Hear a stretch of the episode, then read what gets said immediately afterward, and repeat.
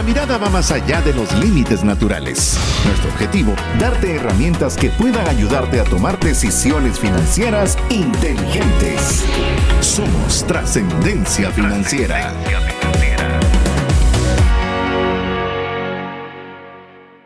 Hola, te saluda César Tánchez y es un verdadero gusto poder compartir contigo un programa más de trascendencia financiera, un espacio donde tenemos el propósito y el objetivo de poderte dar herramientas que te ayuden a tomar decisiones financieras con inteligencia, aquellas herramientas que, que tú puedas tener la información apropiada para poder tomar decisiones, como ha sido el caso de esta serie que estamos hoy concluyendo sobre la inversión, eh, es decir, el tema de comprar un apartamento como inversión. Voy a presentar primero a, mis invitados para que podamos, ellos puedan tener la oportunidad de saludarles y así luego entrar al contenido que tenemos preparado el día de hoy, iniciando con mi amigo y co-anfitrión Mario López Salguero. Bienvenido, Mario. Muchísimas gracias, César. Es un gusto estar con un episodio más con ustedes. La verdad es de que hemos encontrado un patrón ya de estos episodios donde estamos tratando de simplificar temas que son sumamente complejos o abrumadores y volverlos práctica y al grano, tratar de balancear todos los puntos de vista. Y la verdad es que yo les voy a ser sincero, esta serie de los apartamentos me ha abierto los ojos muchísimo a opciones de inversión, no solo para mí, sino que tal vez para mi familia o para amigos, y podemos darles recomendaciones de cuáles son los puntos de vista que a veces tal vez nos dejamos ir por temas emocionales y hay muchas cosas que considerar. Así que estamos muy entusiasmados de darles un episodio más y cerrar esta serie de cómo invertir en apartamentos. Así que muchas gracias. Así es, y también eh, le damos la bienvenida a quienes han sido nuestros, nuestros invitados y también a quien tenemos también para poder decir que son nuestros amigos, amigos que nos han acompañado los dos episodios anteriores y que ahora pues también nos están acompañando en el cierre de esta serie compra de un apartamento como inversión y voy a darle paso a Juan Manuel Alejos que también darle la bienvenida al programa. Gracias César, de verdad que es un, es un gusto y es un honor poder compartir este espacio con ustedes y por supuesto con toda la gente que, que nos escucha, que nos hace el favor de escucharnos y realmente pues esperamos que esta información que les podamos trasladar sea de mucho beneficio para tomar mejores decisiones financieras en su vida. Y tenemos el gusto también de compartir con Luis Arturo Pinzón, a que también le doy este espacio para que pueda saludarles. Eh, gracias, muy amable, y esperemos que también la información que podamos proporcionarles hoy sea de ayuda, como dijo Juan Manuel, así que estamos dispuestos y disponibles. Perfecto, así que damos entonces inicio al contenido que tenemos preparado el día de hoy. Si se recuerda, esta serie hemos estado conversando al respecto de tener, eh, básicamente en esta serie ha sido, uno, compra de un apartamento como inversión. ¿Voy a vivir en él? Número dos, lo voy a comprar para que alguien más viva en él, ya sea que lo voy a vender o lo voy a rentar. Y el día de hoy queremos hablar un poco del tema de la estrategia, es decir, ¿Cómo exactamente, si es que me hizo sentido o es algo que pudiera interesarme, el poder invertir en un apartamento, qué estrategia debería tener? Yo soy mercadólogo y le puedo decir, mi palabra favorita como mercadólogo es estrategia. La estrategia lo es todo, la forma correcta o los pasos que vamos a dar para poder conseguir el mejor resultado posible. Eso es la estrategia. Y ante esto, Mario, me gustaría como empezar ya a tener este tema para adentrarnos en la estrategia, porque hay varias partes que considerar cuando estamos hablando de estrategia. Es correcto, César. Realmente, eh, cuando hablamos de la estrategia, tenemos que tomar en cuenta el, nuestro, yo diría que lo primero y más importante es qué tan tolerante al riesgo somos. Diría yo que ese es primero, tal vez el punto más importante, porque toda inversión, hablamos de la serie de criptomonedas, ahora estamos hablando de la serie de apartamentos, tiene que ver mucho en la tipo de personalidad que yo manejo, qué tan adverso soy al riesgo, qué tantos nervios me dan el poder involucrarme en una inversión lo quiero hacer con un factor emocional o lo quiero hacer realmente como un juego de probabilidades. Entonces, yo diría, César, de que la primera consideración que tenemos que tomar nosotros en cuenta es, primero, tengo la disponibilidad para poder hacer este tipo de inversiones y segundo, cuáles son esas detonantes de riesgo. ¿Por qué? Porque queremos hacer esta inversión como para poder tener una mejor estabilidad financiera. No queremos morir en el intento por un paro cardíaco o porque nos estemos muriendo del estrés. Entonces, queremos tener un balance de qué tanto adversos nosotros. Y obviamente, recuerden, una inversión entre más riesgo, más retorno debería de tener. Si es menos riesgosa, debería tener un, un retorno menor como porcentaje, pero le da una estabilidad a cada uno de nosotros. Sí, yo creo que Mario hace, yo creo que nos está abriendo el, el punto de discusión inicial. Cuando hablamos de inversión, y esto es bien importante porque una persona nos escribía al WhatsApp dedicado a trascendencia financiera. Se lo recuerdo, si usted quiere ser parte de ese medio, es el más 502 59 19 05 42. Y nos expresaba de una forma eh, muy sincera, sin ataque. Nos decía, todo se oye muy bonito, pero a la hora de que realmente uno comienza a aplicar, no es tan fácil como ustedes lo dicen. U otras personas también podrían decir, esos porcentajes a mí no me hacen sentido. Yo creo que pueden ser mayores o menores. Y en buena parte es lo que nosotros queremos conversar con ustedes. Miren, el programa o lo que buscamos como contenido de programa es darle información depurada y buena. ¿Para qué? Para que usted tome las mejores decisiones. Porque cuando hablamos de inversión, quiero decirle, una inversión tiene riesgo, no importa cuál sea y no importa que invierta en un bono, un bono del tesoro de saber qué país y que usted crea, todo tiene riesgo. Lo importante es que usted sepa poder medir ese riesgo y aún conociendo ese riesgo, usted pueda tomar decisiones inteligentes financieras. Voy a hacer tal vez, y con esto voy a arrancar, yo le voy a decir algo. Mire, lo que a mí más me apasiona, siendo mercadólogo, compartiendo finanzas personales y demás, es promover que uno tome decisiones financieras inteligentes. El tomar buenas decisiones financieras inteligentes no implica que no se equivoque. Voy a ponerle un ejemplo rapidito y perdón porque es muy importante para sentar el precedente de lo que tenemos por conversar con usted. Si usted, por ejemplo, usted está eh, ante un semáforo y el semáforo está en rojo, y usted toma la decisión, la brillante decisión de atravesarse y no hacerle caso al semáforo en rojo, y resulta que no le pasa nada, usted puede decir, oh, me salió muy bien. Esa no fue una decisión inteligente ni prudente. ¿Le salió bien en una ocasión? Sí, pero lo hágalo 10 veces y me va a contar qué sucede en cualquiera de esas 10 veces. Ahora, usted pudo haber, cuando vio el, semáforo en rojo, haber parado, es una decisión inteligente, pero el de atrás venía pensando en otra cosa y le pegó. Usted dice, pero si tomé una decisión inteligente. Sí, vuelvo a lo mismo. De 10 veces que usted tome una buena decisión, pues posiblemente alguna fuera de su control no va a salir bien. Pero eso no implica que la decisión que haya tomado haya sido la prudente y diligente. Así que ese es, un, es algo que usted lo puede aplicar en esta serie, en criptomonedas, en lo que usted quiera, porque es algo que le va a ayudar a formar, tal vez algo que me gusta mencionar, criterio tener un criterio adecuado para una buena toma de decisiones. Pero bueno, es una muy buena introducción que creo que vale la pena y vamos a ir contestando estas dos inquietudes conforme vamos avanzando en el programa que tenemos preparado para el día de hoy. Pero me gustaría que cuando hablamos estrategia, en el episodio anterior, Luis Arturo, estuvimos conversando un poco de no hacerlo a lo loco de tener una razón, de tener alguna idea de por qué voy a comprar este apartamento. Mencionas un ejemplo de un tu amigo, pero me gustaría que nos pudieras ir compartiendo de una forma macro y lo vamos a ir haciendo micro cada vez, pero ¿cómo sería una buena estrategia o un buen plan para una inversión en un apartamento? Eh, bueno, como comentamos en el programa pasado, eh, hay factores que son importantes a tomar en cuenta. El primero definitivamente es la demanda que hay sobre ese tipo de apartamentos o sobre el tipo de inversión que estoy interesado en hacer. Entonces, me tengo que asegurar y hay información pues interesante que uno puede conseguir para ver qué tanta demanda hay sobre un, sobre un activo o un apartamento que voy a comprar para rentar. La otra que es importante es la renta que está dispuesta la gente a pagar. Entonces, ese también es un factor importante porque hay lugares donde hay gente que está dispuesta a pagar más que en otros. En algunos lugares es por, eh, por plusvalía, digamos, por estatus, Entonces la gente paga un poco más, pero también hay que ver que no haya mucha oferta, porque si hay mucha oferta, entonces quiere decir que los precios tienden a bajar. Hablamos un poquito que la estrategia que nosotros utilizamos y son apartamentos que justamente hoy son una alternativa para todas las personas que viven en las periferias. Entonces, esas personas que viven en las periferias, que se tardan tres horas en venir a trabajar y luego regresar a su casa, las alternativas que nosotros ofrecemos son alternativas en las cuales se consideran dos cosas. Uno es cuánto voy a pagar de renta, pero también cuánto dinero me voy a ahorrar en el transporte, en movilizarme cada día, porque esa movilización tiene un costo.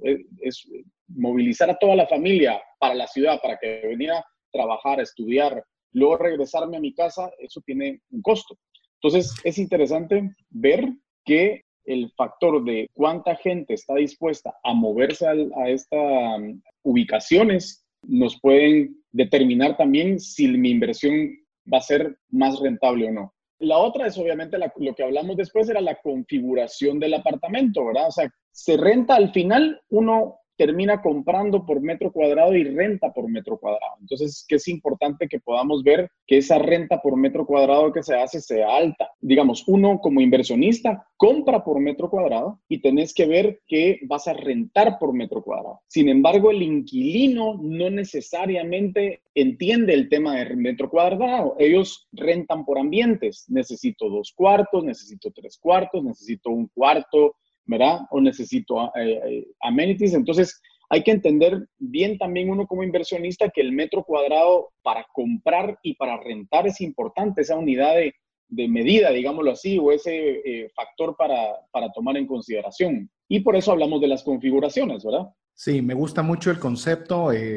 realmente la persona que está invirtiendo está comprando un metro cuadrado, pero quien está rentando eh, no está rentando un metro cuadrado, está rentando una solución de vivienda. Es algo que vale la pena tenerlo en consideración.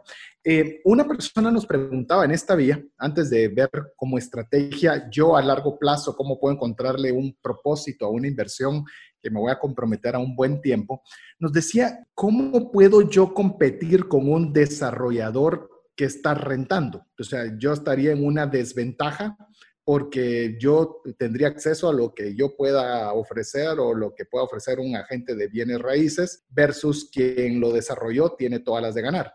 ¿Qué responderían ustedes a eso? Mira, la verdad es que en Guatemala el 90% de los apartamentos que, de los desarrollos de apartamentos que salen son para la venta. Y te diría que tal vez es más del 90%. Hay muy pocos proyectos que se hacen para rentar. Y por supuesto, el desarrollador tiene la ventaja, digámoslo así, tiene un, capital mayor. Sin embargo, tenés que considerar algo. Otra vez voy a la parte. La demanda normalmente y al día de hoy, que eso tal vez no lo platicamos en el, en el primer programa y lo voy a mencionar ahorita que estamos hablando de esto, es que en Guatemala hay un déficit habitacional. Es decir, hay un déficit habitacional de más de 150 mil viviendas en un segmento, digamos, en el que nosotros estamos hablando ahorita para que puede ser inversión renta. Pero en el segmento, digamos, eh, de la población de menos ingreso, el déficit llega a un millón de viviendas. O sea, tenemos en Guatemala, somos un país con déficit habitacional. Eso quiere decir que hay mucha gente que está rentando, mucha gente que también llega a un nivel donde puede comprar y adquirir su vivienda. Entonces, hoy por hoy, te tengo que decir que no hemos llegado, pero ni de chiste, hemos llegado a cubrir la demanda. ¿Qué sí puede pasar? Que lleguemos a cubrir ciertos nichos de demanda. Eso sí. Entonces, es importante saber dónde vamos a invertir otra vez, ¿verdad? Si yo voy a ir a invertir a un lugar, a comprar un apartamento, donde posiblemente hay mucha saturación. Y eso es muy fácil, te lo da el precio. Si un apartamento vale, vamos a poner un ejemplo, vale 100 mil dólares, y la renta que la gente está dispuesta a pagar es 2.000 quetzales en esos apartamentos, decís, aquí algo no funciona. Vale 100 mil dólares y la gente quiere pagar 2.000 quetzales, es porque seguramente hay una sobresaturación de, de, de, vivienda en ese sector que ha hecho que los precios de renta bajen. Entonces, hoy por hoy, entonces concluyendo, creo que no hay ninguna ventaja que sea diferenciada.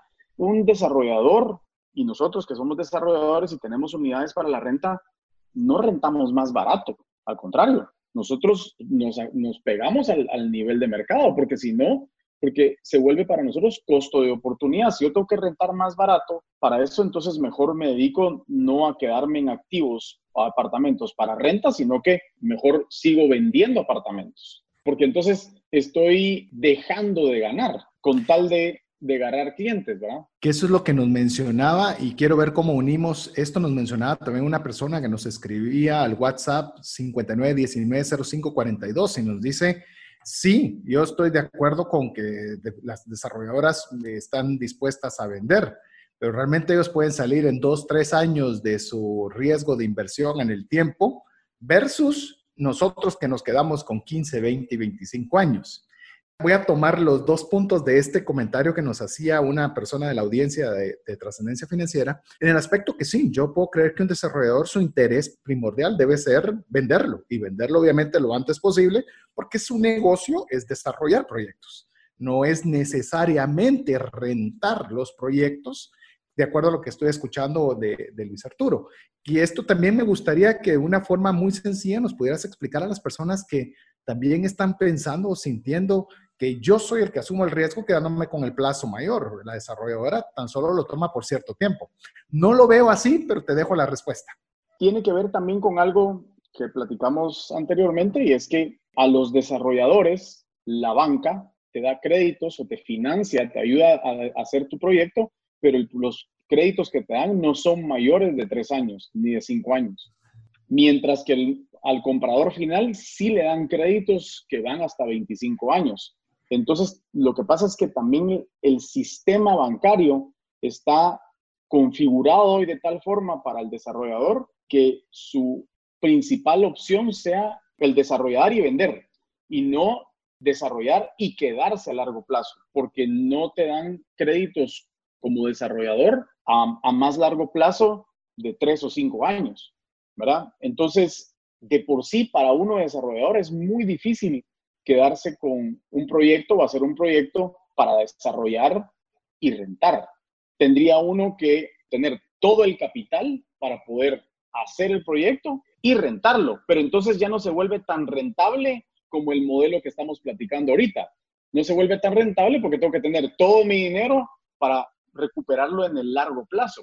Aquí la ventaja y lo que hemos platicado hoy es que aprovechando el apalancamiento del banco, que alguien más te da te financia una buena porción, y estamos hablando de 80% de valor del activo, te lo financia alguien más, vos lo rentás y sacas un beneficio mayor por el largo plazo. Lo podés ver, y como todo, ¿verdad? Tiene, y lo, y lo ahorita con el ejemplo de los semáforos, siempre te puedes ver como vaso medio lleno o vaso medio vacío. Decís, ah, tengo el riesgo de largo plazo, pero yo también lo puedo ver del otro lado. Tengo la oportunidad de que tengo 20 años para pagarlo y para mientras le saco beneficio a ese dinero que, que no es mío y que me lo dieron. Yo creo que también hay un factor adicional a lo que está diciendo Luis Arturo, y es que la, la, gente a veces no, no ve, y hablando de riesgo, dicen, bueno, sí, voy a asumir un riesgo de 20, 25 años a través de mi financiamiento, pero el desarrollador, digamos, el riesgo que esa persona está, está asumiendo a título personal, es, ya hablamos que es realmente el dinero que pone en la mesa, que eso enganche el 25%, o los 100 mil dólares en todo caso, que es el valor total del apartamento. El desarrollador, su riesgo es el costo de todo el desarrollo. Entonces, en vez de, son, de ser 100 mil dólares, no sé, pueden ser 25 millones de dólares, te voy a decir, por ejemplo, ¿verdad? No es un dato concreto.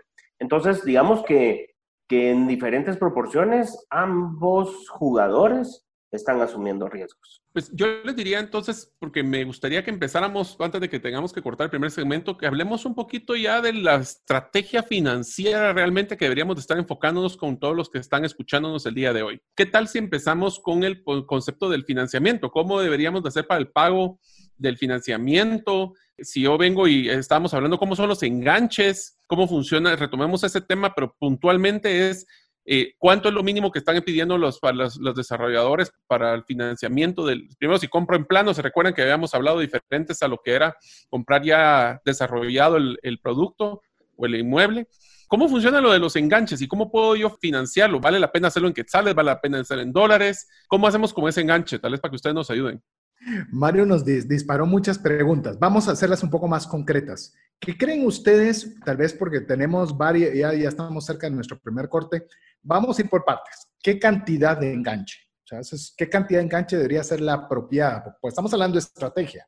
Si ustedes pudieran recomendarle a alguien cuál sería el porcentaje de enganche, La segunda, ¿debería financiar dólares? ¿Debería financiar quetzales? ¿Cuál es la otra, Mario, para que las tengamos concretas? Si vamos a financiar el enganche desde cuando se compren planos, si era solo retomar un poquito, si era mejor hacerlo financiar, o sea, comprar en planos o ya tener el ahorro nosotros, ¿qué es la mejor estrategia para poder tomar ese primer paso? A ver, antes del corte, que es lo que nos quedan un par de minutos. Vamos por partes. En el tema de lo que es enganche, ¿cuál es el enganche que ustedes consideran que debería ser lo estratégicamente mejor a, optar para dar? En el caso de un enganche, digamos, aquí tenemos solo una aclaración antes. Estamos hablando de este, este escenario que les voy a plantear es un inversionista, es alguien que va a comprar el apartamento para rentarlo o revenderlo.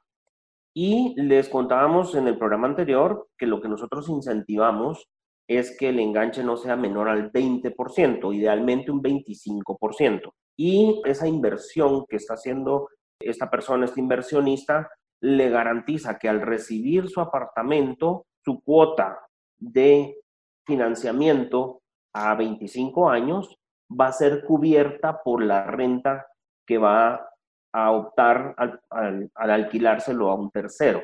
Esto como estrategia financiera es muy eficiente porque precisamente nos perfila hacia la recuperación de la inversión en menos tiempo y a multiplicar el dinero a través del tiempo, porque como lo decía Luis Arturo hace un rato, estamos trabajando con el dinero de alguien más, en este caso con el dinero del banco. El banco está financiando el 75% del valor del activo de la propiedad y el inquilino nos está pagando esa cuota del banco, con lo cual nosotros lo que tenemos que hacer es enfocarnos en que el apartamento esté ocupado, porque ya dijimos también que el riesgo en este modelo es la desocupación que pueda tener, pero nos va a permitir y nos va a garantizar poder pagar esa cuota durante los 25 años. Ahora, por supuesto, se pueden hacer cosas donde se pueden ir haciendo aportes a capital, por ejemplo. Hablábamos también en el programa anterior que los mismos incrementos de renta anual nos permiten pagar más cuota o hacer más abonos al banco y poder reducir el tiempo de nuestro crédito. Y todo eso, como sabemos, cuando es reducimos el tiempo de un proyecto, se vuelve un proyecto más rentable. Entonces, si estamos hablando en la línea de compra para inversión, eso es el escenario que nosotros vemos como el más sano para el inversionista. Ok, vamos a ir al primer corte. Podemos decir entonces de estas micro preguntas, de una pregunta macro, es que el 25% sería estratégicamente lo que ustedes recomendarían de dar de enganche para que la cuota eh, la renta, pague la cuota del banco con todos los adicionales que ya mencionamos en el episodio anterior. Pero bueno, vamos a ir con un mensaje que creemos que es importante para usted y regresamos en breve aquí en Trascendencia Financiera, no sin antes invitarle a que sea parte de nuestra comunidad escribiéndonos un mensaje a nuestro WhatsApp más 502 59 19 05 42. La vida ha cambiado. Aprendimos que las mejores aventuras de la vida nacen en el corazón y nos conocimos de nuevo nosotros mismos y entendimos que las mejores inversiones de la vida son la seguridad y los momentos memorables. Invierte seguro para tu futuro. Modos Vivendi. Para más información, contáctanos al 2305-7878 o visita nuestras redes sociales y página web modosvivendi.com.gt. Te saluda César Tánchez y tengo una pregunta para ti. ¿Te gustaría ir más rápido y más lejos en tus finanzas? ¿Te gustaría tener finanzas saludables y mantenerte así?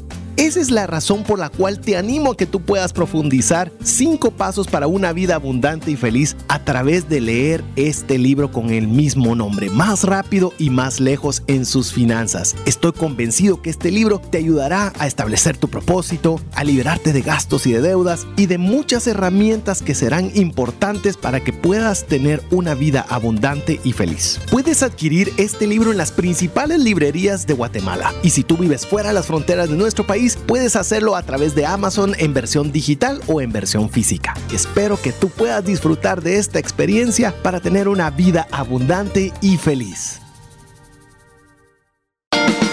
Decisiones financieras diligentes que honran a Dios y provean recursos para nuestras familias y prójimo. Y estamos de vuelta nuevamente conversando sobre el tema de poder en esta serie que nos ha traído cómo poder tener la información necesaria para tomar una decisión inteligente financiera si nosotros debiésemos invertir en la compra de un apartamento. Es decir, qué información necesaria tenemos que tener para decidir si eso es algo que lo cual nosotros podríamos tener alguna oportunidad de inversión. Estábamos conversando específicamente sobre el tema de, los, eh, de la estrategia financiera, en el caso que vamos a financiar el proyecto, como podría ser la enorme mayoría, y en el cual hablamos sobre el tema del enganche, 25% siendo estratégicamente una de las mejores alternativas para hacerlo.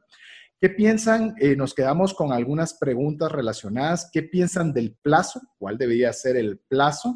25, 20, 15, no sé la cantidad de años que ustedes consideren y cuál debiese ser también la moneda para optar en el financiamiento. ¿Qué piensan ustedes al respecto? Fíjate, César, que es, es interesantísimo y la pregunta es muy valiosa y es que a mayor plazo de tiempo de tu financiamiento, mayor es el rendimiento de tu inversión inicial con ese enganche que pusiste antes de la compra, o sea, comprando en planos porque el dinero se va multiplicando en el tiempo y como te decía, el rendimiento va en función, y como lo hemos conversado los, los cuatro en el programa, el retorno y el rendimiento va en función de ese 25% de enganche. Si yo lo puse al principio, en los primeros 18 meses, antes de recibir el apartamento y después percibir renta del apartamento durante 10, 15, 20 o 25 años, mi dinero se fue multiplicando en el tiempo de acuerdo a ese a esa renta que fui percibiendo en el tiempo. Entonces, el rendimiento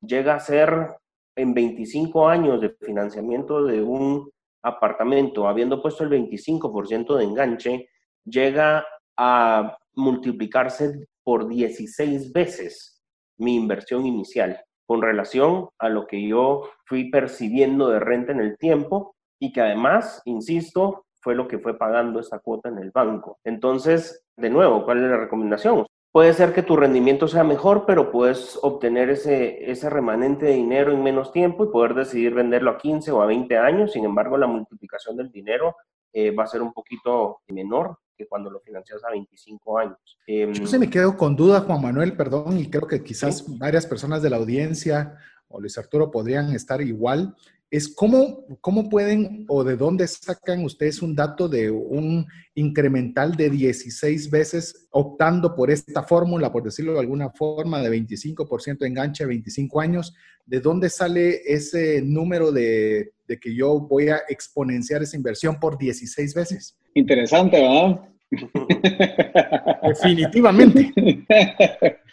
lo, lo interesante es justamente eso. Acordate que nosotros estamos comprando un activo, pero no estamos poniendo el 100% del dinero. Y es que esa es, digamos, algo que la gente, y lo ves, y hasta los comentarios muchas, muchas veces la gente lo ve como riesgo, lo ve como una carga, lo ve como una deuda, pero realmente es una oportunidad de hacer negocio. Es una oportunidad de, de multiplicar tu dinero otra vez, con las herramientas que hay y multiplicarlo más rápido. Entonces, fíjate que hay varios elementos interesantes. Uno es, yo voy a comprar un activo y, como estamos hablando del 25%, eh, voy, a hablar, voy a hablar del, del 20%, yo voy a comprar un activo que vale cinco veces más del dinero que yo tengo disponible. Pero además es interesante, si aprovecho la oportunidad de comprar en planos, puedo comprar un activo que vale cinco veces más y yo ni siquiera puedo tener ahorrado o disponible ese 20%. Simplemente me anticipo y preparo a hacer durante 18 meses, 24 meses, una, un cuchubal del 20%, del 20%, llamémosle así. Voy abonando mensualmente y entonces con una menor cantidad yo puedo dar ese famoso enganche.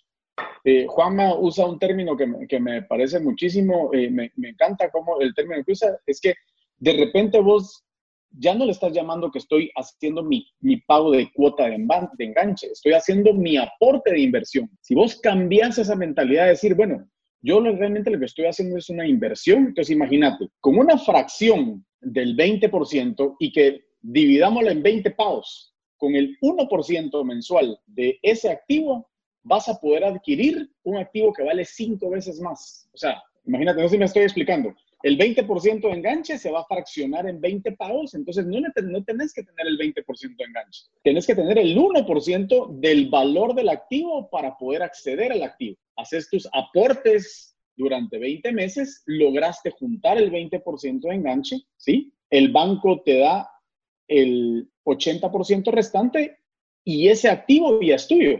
No está pagado del todo, pero ya es tuyo. Está a tu nombre con una garantía hipotecaria que le das al banco, pero ya ese activo es tuyo y vale cinco veces más hoy del dinero que pusiste. Debes el 80, pero ¿quién se va a encargar de pagar el 80? El 80 se, se encarga de pagarlo a lo largo del tiempo, se encarga de pagarlo a la persona o las personas a quien se los vas a ir rentando. Ellos, como decíamos la vez pasada, pagan tu cuota capital, pagan los intereses, pagan el UCI, y encima de todo pagan el seguro del activo que si en dado caso te pasa algo, el activo queda completamente pagado. Entonces, ese 80% se va a diluir en esos 25 años, ¿verdad? Que estamos haciendo el ejemplo de 25 años, y se va a encargar la renta de pagarlo. En el proceso del pago de la renta hay dos cosas interesantes. Uno es que obviamente hay inflación, hay también incremento de la demanda, incremento de los precios y a lo largo del tiempo los apartamentos sufren incrementos, ¿verdad? Y nosotros tenemos un estimado de que se eh, incrementas la renta en promedio 5% cada dos años, ¿verdad? Ese es, así es como se comporta el mercado en incrementos de renta. Y luego tenés el otro factor que no has tomado en consideración para nada, que es la plusvalía. Y a lo largo del tiempo va la plusvalía sumándose al valor del apartamento. Entonces, resulta que tu dinero se está siendo multiplicado por esos dos factores, porque alguien más está encargando de pagar el capital de lo que todavía, de lo que no pagaste, la renta se va incrementando y entonces eso te va ayudando a que salgas del crédito mucho más pronto, ¿verdad? Porque te hicieron el cálculo, hicimos el cálculo de que lo vas a pagar en 25 años con la renta de hoy, pero dentro de 10 años ya lo estás rentando posiblemente por un 20 o 30% más de cuando la empezaste a rentar, ¿verdad? Y entonces esos ya son ingresos adicionales que van a tu bolsa y que puedes decidir pagar el apartamento. Y esas rentas, esas, rentas incrementales te ayudaron a salir del crédito más pronto. Eh, antes de, porque queremos ver varias cosas y tal vez vamos a tener algunas preguntas eh, rápidas que queremos hacerle, ya, ya las tiene Mario ahí listas, pero esto es fácil. ¿Qué consideran ustedes? ¿Financiar en quetzales o financiar en dólares? Depende, hoy por hoy los bancos también te ponen una condicionante y es que te van a dar un financiamiento en dólares si logras demostrar que tus ingresos eh, son en dólares. Si yo lo voy a comprar y me voy a endeudar, ya no es como antes que yo decidía si eran dólares o ahora eran quetzales. Ahora sí hay una, hay una condición que te dicen, bueno, te podemos financiar en dólares si demostras que tus ingresos son en dólares. Si demostras que tus ingresos son en dólares, porque supuestamente el dólar es un poco más estable y entonces, sin embargo, nuestra moneda ha sido muy estable y tan estable ha sido que hoy te das cuenta que la diferencia que hay entre financiamiento de quetzales y financiamiento de dólares anda en, alrededor de 1 a 1.5% el diferencial. Te pueden prestar en, en quetzales vas a conseguir 7, 7.20 y en dólares vas a conseguir 5.5, 6, o sea, ya hay una gran diferencia y la razón es porque el quetzal es, es muy estable, la tasa ha ido, ha ido bajando, ¿verdad? Entonces, hoy por hoy, endeudarse en quetzales creo que no tiene un, un gran riesgo, ¿no? o sea, no tiene mayor riesgo que el dólar. Es más, el dólar mira todo lo que estamos viviendo con, con todo esta, este tema mundial y la economía y China, el dólar desde hace ratos ya se viene escuchando de que cada vez se ha ido debilitando y debilitando, ¿verdad? Entonces, creo que no hay diferencia. Y te lo, te lo voy a poner con una experiencia rapidita, César. Cuando yo saqué el primer, cuando antes de casarme hice mi primera inversión con mi novia, en ese momento, ahora mi esposa, lo, hicimos el análisis de quetzales a dólares. Estoy hablando hace más de, ¿qué? 17 años.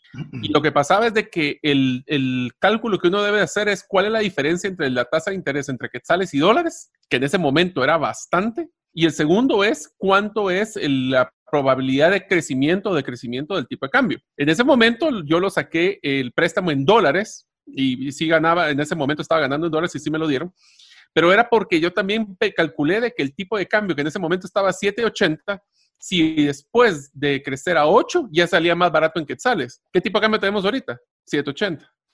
Así que todo ese tema de la estabilidad está bien. Hoy por hoy el spread o la diferencia entre la tasa de interés entre quetzales y dólares me atrevería a decir que no pasa de un 3% de diferencia.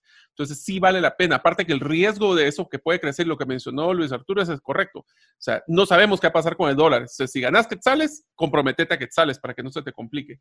Ahora, de hecho, lo que, en lo que haces la otra pregunta, Mario, yo quiero decirles que he hablado con personas de la banca y me han coincidido de que obviamente es muy bueno que sea quetzales, porque obviamente tenemos una buena moneda, que ya no voy a redundar en el aspecto, en este aspecto, pero también me mencionaba de las tasas variables, que las tasas variables resultaron mejor a quienes compraron a largo plazo que los que tenían tasas fijas, porque esas tasas fijas eran muy altas en su momento, estamos hablando de altas.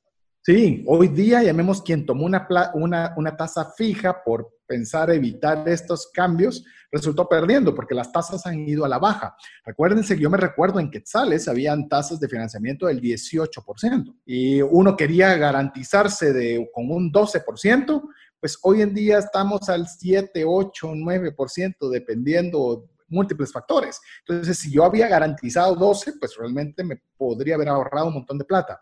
Yo le puedo decir, de Guatemala, usted vea en cualquier parte del mundo donde usted se encuentre, es eh, revise cómo está la situación bancaria en su país, pero en Guatemala es muy estable. Digo, es muy, muy estable y creo que las condiciones eh, son muy favorables. Así que vale la pena que analice estos factores. Mario. Bueno, vamos a hacerles aquí a, a nuestros invitados tres preguntas y quiero sus respuestas puntuales porque todavía nos falta mucho contenido. Así que aquí va el bombardeo de tres preguntas relacionadas específicamente a la renta. Primer pregunta, ¿vale la pena amueblar el, el apartamento o no?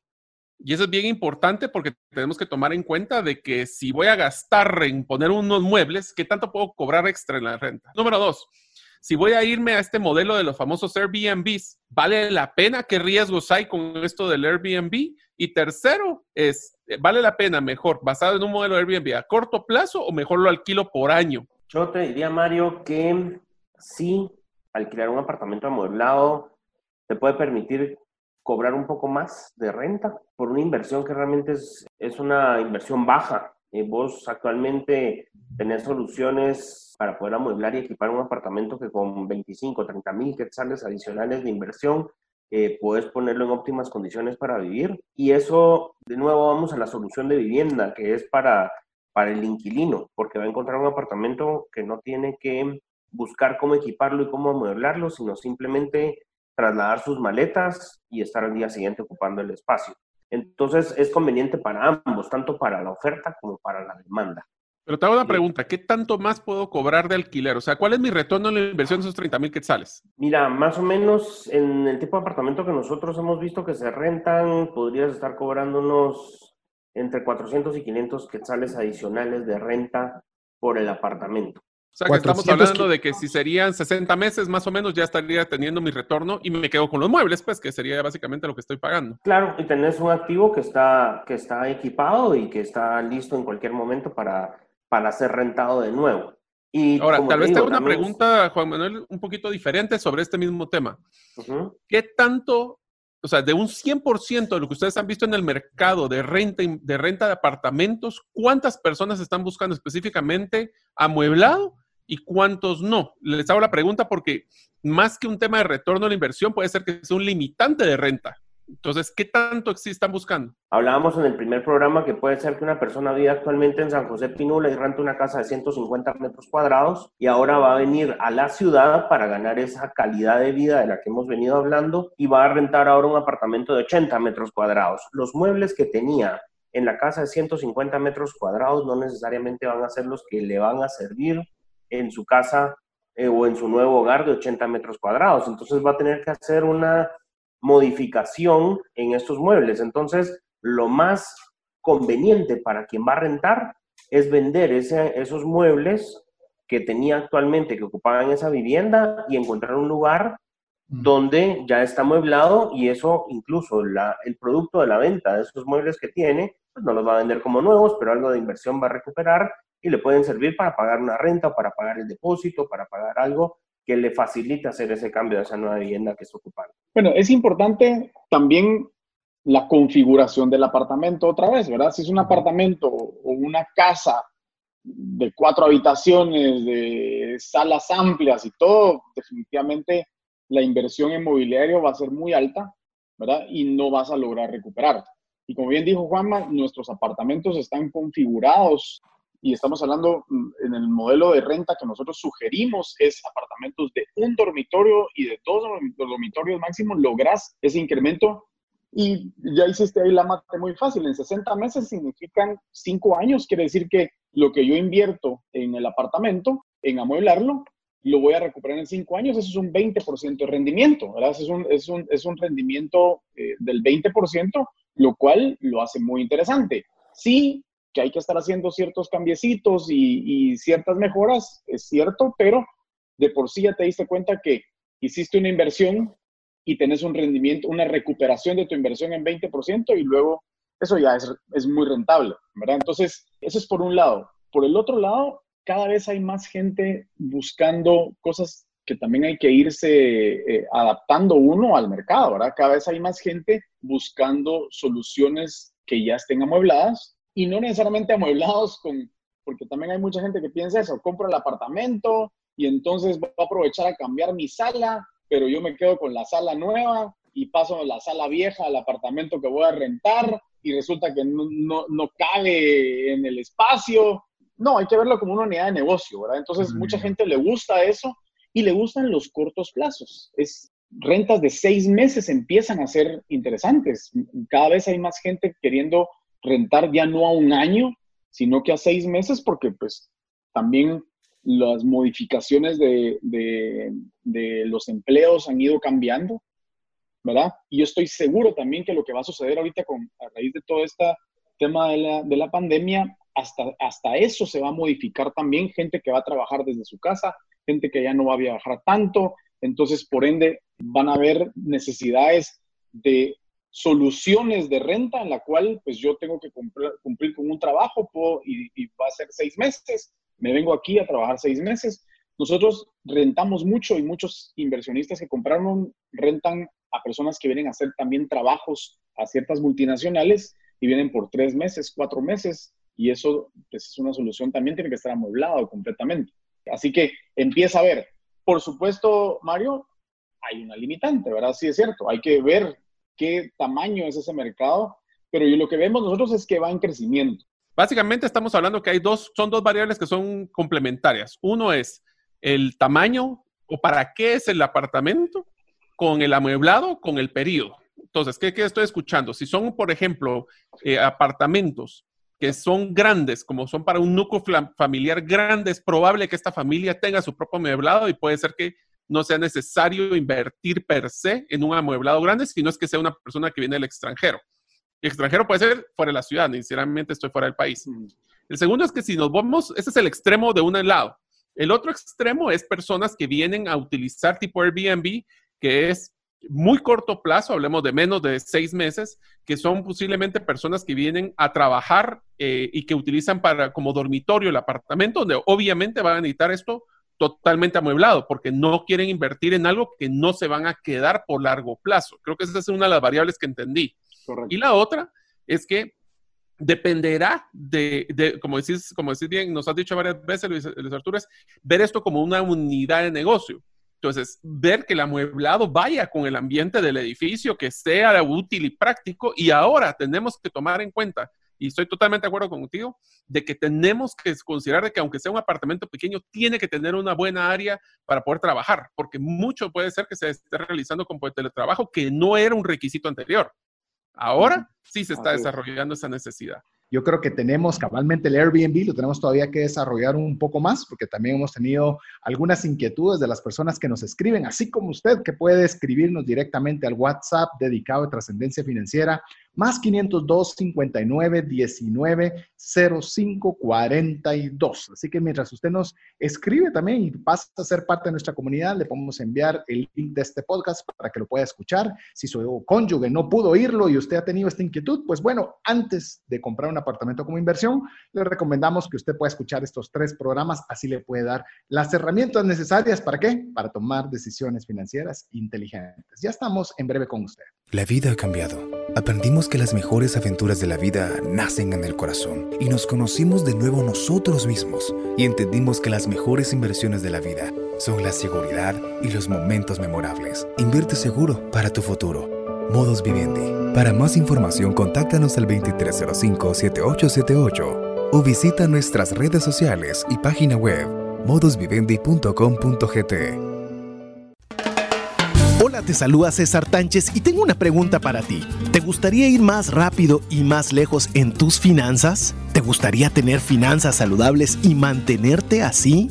Esa es la razón por la cual te animo a que tú puedas profundizar cinco pasos para una vida abundante y feliz a través de leer este libro con el mismo nombre, más rápido y más lejos en sus finanzas. Estoy convencido que este libro te ayudará a establecer tu propósito, a liberarte de gastos y de deudas y de muchas herramientas que serán importantes para que puedas tener una vida abundante y feliz. Puedes adquirir este libro en las principales librerías de Guatemala y si tú vives fuera de las fronteras de nuestro país, puedes hacerlo a través de Amazon en versión digital o en versión física. Espero que tú puedas disfrutar de esta experiencia para tener una vida abundante y feliz.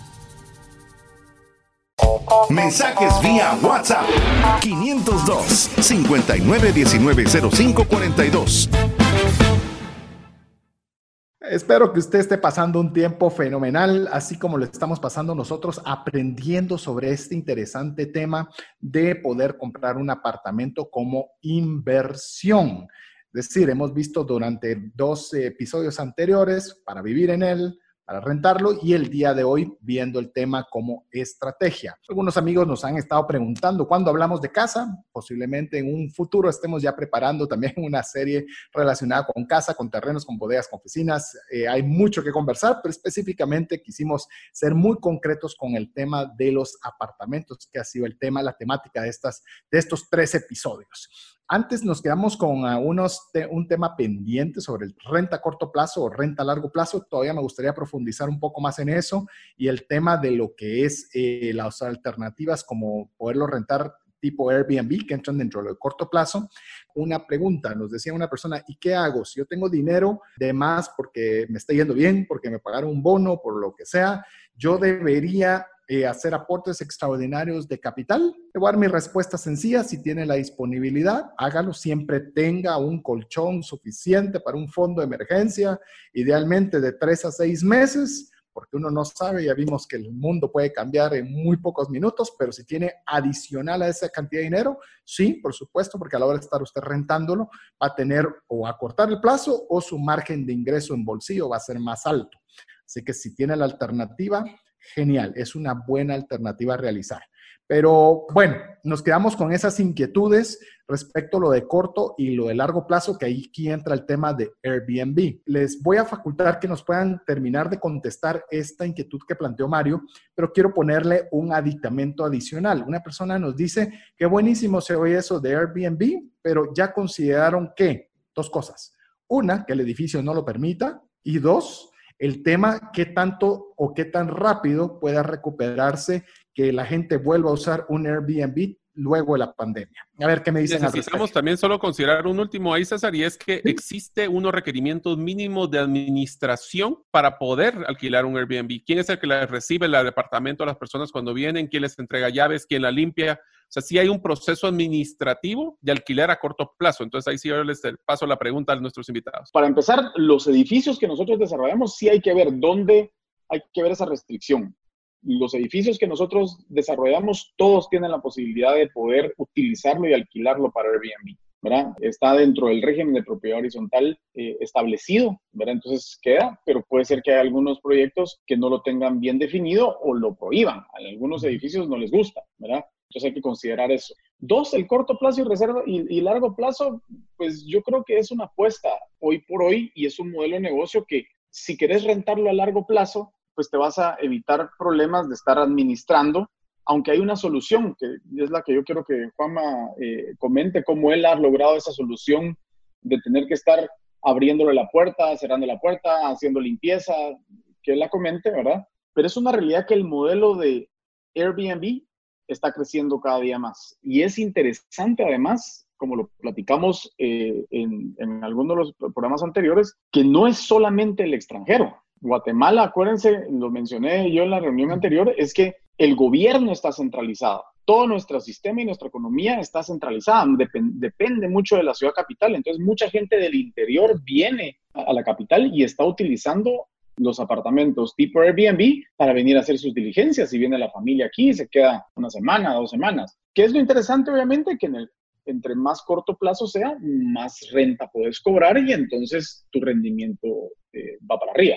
Eh, esto basado en una experiencia, ¿verdad? Esto, no, esto no es teoría, esto es práctica. Cuando nosotros hicimos la revitalización del, del antiguo Hotel Ritz, ahora Centro Vivo, tuve la oportunidad de quedarme en inversión con un apartamento eh, de, que es una solución de vivienda de, de, un dormitorio, es un monoambiente. Y al principio cuando yo lo, lo adquirí, pues tuve un contrato fijo. Era un extranjero, precisamente, era un alemán que trabajaba para una industria en Guatemala y que tenía un contrato de un año. Y pues el primer año se fue, se fue digamos, eh, sin ningún problema en cuanto a un alquiler fijo. Después, cuando esta persona pues desocupó el apartamento porque terminó su contrato y se iba del país, entonces tomé la decisión de, de probar el modelo de Airbnb y la verdad es que es un modelo, primero, es súper amigable, uno lo puede hacer, no necesita ninguna, ninguna ciencia, ¿verdad? Para poder uno administrar y poder eh, agenciarse de, de, poder tener eh, clientes e inquilinos en Airbnb. Y lo increíble fue que el, la renta del apartamento me subió más o menos en un 20%. Y entonces hice los, los números y con un porcentaje de ocupación del 60% en un mes, 18 noches por mes, me daba la misma renta que teniendo el contrato fijo. Entonces ahí fue cuando me di cuenta y dije, pues definitivamente hay mercado y la gente lo está demandando y como bien dijo Luis Arturo, yo les podría decir que el mix de clientes que hemos tenido hasta el momento con esta inversión han sido un 50% extranjeros y un 50% nacionales, ¿verdad? Que vienen del interior a, hacer trámites. Eh, uno de los mejores meses que tuvimos fue octubre del año pasado, que tuvimos de las 31 noches, 30 noches, tuvimos 28 noches ocupadas, solo tuvimos dos de desocupación y esto pues nos ha rentabilizado muchísimo la inversión. Por supuesto, sí, un edificio que está diseñado y tiene toda las, eh, la infraestructura para poder remotamente poder dar accesos a las personas. Nosotros lo que hicimos fue que instalamos un master lock al lado de la puerta con un código y el código lo que hace es abrir este master lock y poder sacar la llave. Entonces la gente simplemente se, nosotros anunciamos en la recepción que va a llegar y con la llave entra y sale del apartamento sin ningún problema y todo el cobro es electrónico. Básicamente lo que decía es que hay que considerar el costo de administración que requiere, que no solo es el acceder al apartamento, estamos hablando del que hay que limpiar las sábanas, hay que limpiar todas las cosas que está en el piso y demás, que eso de alguna forma hay que ver quién lo hace y el costo que tiene para ver finalmente cuánto te queda en el bolsillo. Vos, Mario, tenés buena experiencia también de esa parte. Yo te lo resumiría de una forma muy sencilla. O sea, puedes cobrar una renta más alta por noche, tiene la volatilidad de que tenés menos garantía de las noches ocupadas. Entonces, depende de qué tan atractivo. Y yo te diría en resumen una cosa, ¿cuál es tu diferenciador? Por el cual alguien se interesaría por tu apartamento. O sea, porque tiene una ubicación buena, porque está cerca de algunos eh, lugares donde la gente trabaja. O sea, eso te va a dar, si sos un apartamento más, y, yo les recomiendo, métanse a Airbnb ustedes mismos, evalúen los apartamentos que estén cercanos al lugar donde quieren invertir, vean opciones y ahí les puede dar un modelo financiero muy sencillo. Ahora, yo sí creo que vale la pena de que entremos también a hablar de uno de los puntos más importantes que es, creo que es cuando tomamos la decisión, es qué creen ustedes que deberíamos de hacer a la hora de comprar el inmueble. ¿Deberíamos de meterle en una sociedad anónima? ¿Deberíamos de manejarlo a tipo de persona individual?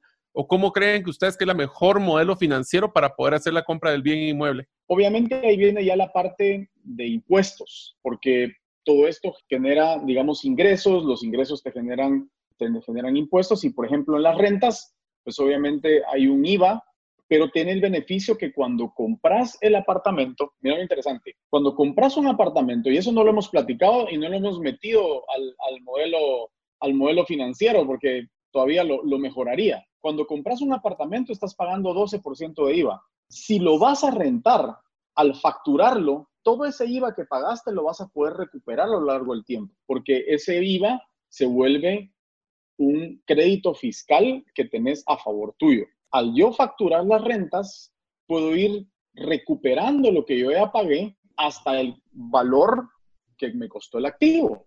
Entonces, todavía es un, es un elemento donde yo puedo recuperar. Ese es tema uno.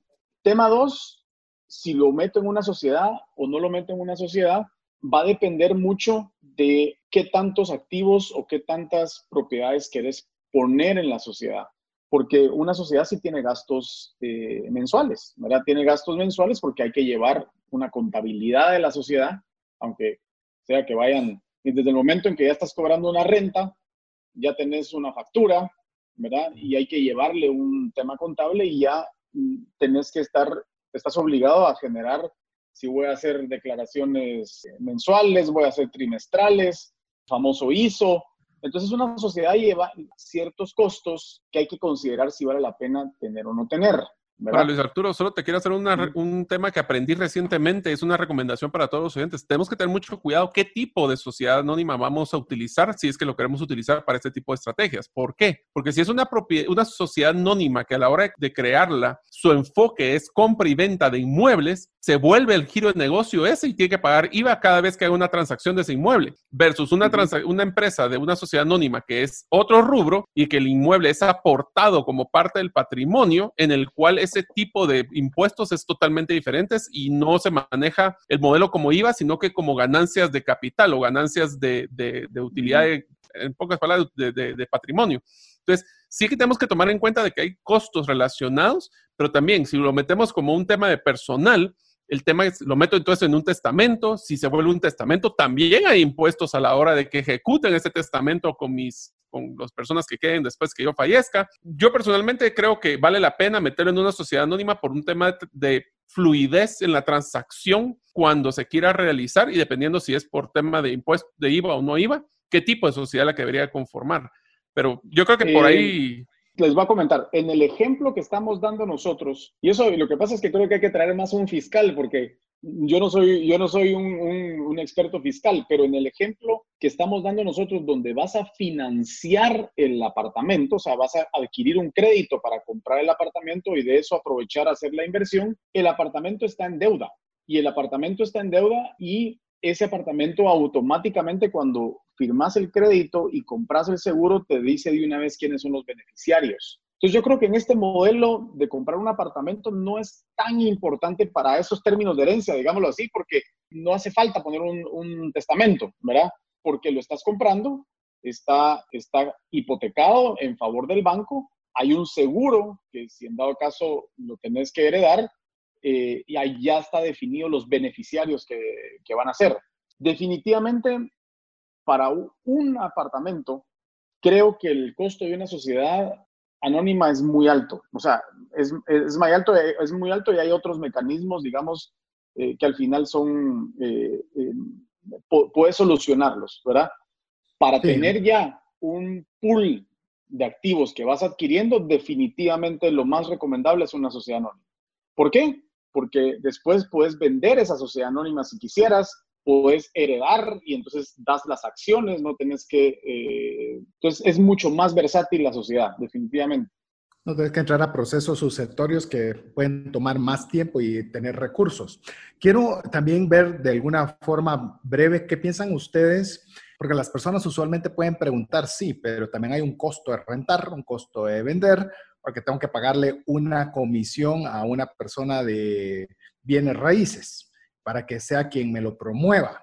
Yo quiero básicamente que me puedan dar una, una delimitación sencilla, no muy profunda ni muy extensa, pero ¿qué es lo que una persona puede esperar de una persona de bienes raíces, ya sea para rentar o para vender, específicamente en dos cosas, en sus responsabilidades y también en cuál puede ser una remuneración esperada? Porque sé que creemos de que todos ganan un X porcentaje, pero quisiera que ustedes que están expertos en esa área nos puedan ayudar, qué es la norma del mercado y realmente qué, cuál es la función para que realmente se gane esa remuneración una persona que se dedica a esto? Básicamente, eh, bueno, una persona que se dedica al corretaje de bienes raíces, pues su responsabilidad es suplir una, una demanda de acuerdo a una oferta que esa misma persona se procura. O sea, un, un corredor independiente de bienes raíces eh, va haciendo en el tiempo un pool de propiedades para poder rentar o para poder vender y luego pues hace un macho entre los intereses de quien vende o quien renta y quien alquila o quien compra.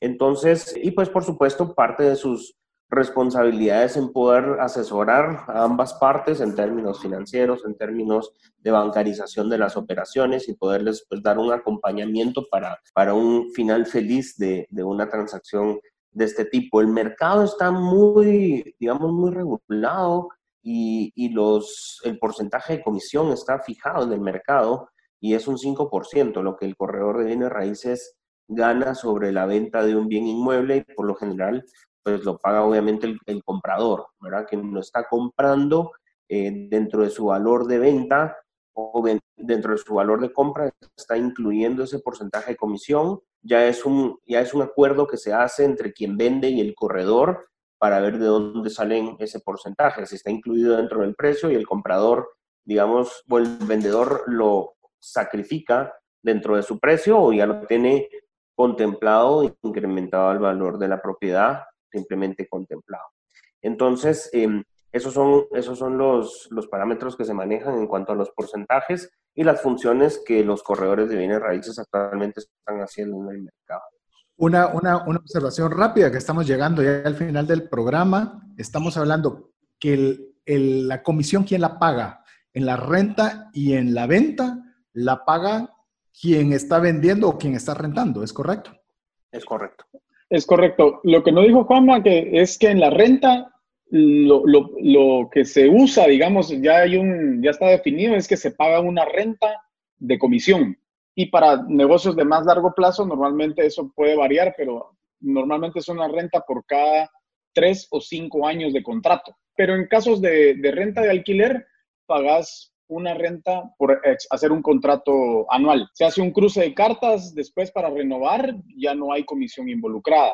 Estamos hablando que esa renta es sin IVA, me imagino, y sin mantenimiento, si es que se incluye la, el mantenimiento dentro de la renta. Es correcto, el mantenimiento no forma parte de la comisión. Y que imagino que sería una buena práctica de estrategia incluir el mantenimiento dentro de la renta. Sí, nosotros recomendamos que la mayoría de gente, porque el dueño del activo, digamos, vas a ser tú, y la responsabilidad de pagar el mantenimiento es tuya, no del inquilino. Entonces, lo mejor es que en el contrato está incluido el mantenimiento para que uno sea el responsable de pagar el mantenimiento y no el inquilino.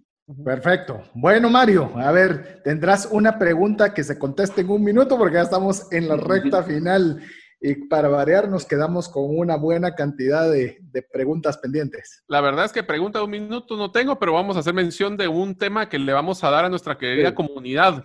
Y es que eh, tuve la oportunidad de poder platicar con una ejecutiva que se dedica a la administración de edificios, de apartamentos, después de que la inmobiliaria o el desarrollador entrega ella tiene, se llama eh, Lucirene García Molina, y ella se dedica específicamente a administrar edificios de apartamentos. Y le hicimos una consulta sobre cuáles eran esas consideraciones que desde el punto de vista de administración debería de una persona que desea eh, invertir en un edificio de apartamentos o en un apartamento, debería considerar. Hablamos temas, por ejemplo, como el tema de las garantías que dan los desarrolladores inmobiliarios de los edificios. O sea, ¿cuánto tiempo le dan de garantía? Por ejemplo, si hay un tema de goteras, si hay un tema de rajaduras, si hay un tema de que si hay un, eh, un elevador, ¿cuánto tiempo deberían de dar garantía? ¿Cómo se administra? Hasta temas de, por ejemplo, temas de cómo, cómo se, los dueños son los dueños, por decirlo así, de los, del edificio. ¿Cómo se maneja esa administración?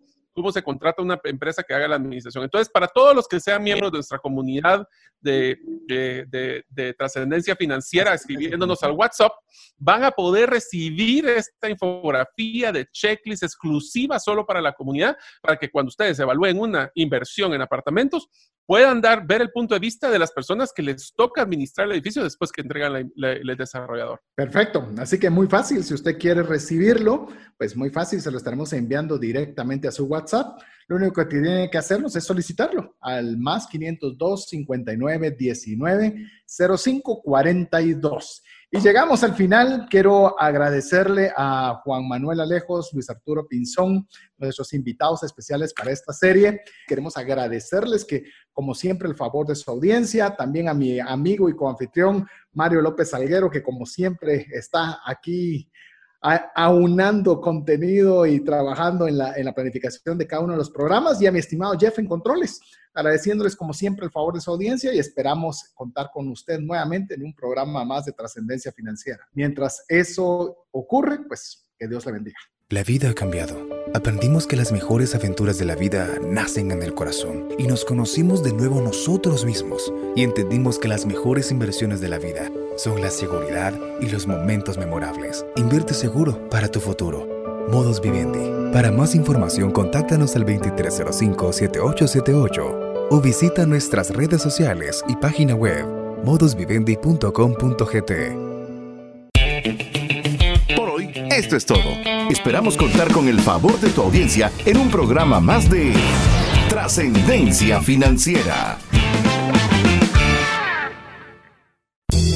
Esta es una producción de iRadios Guatemala Centroamérica.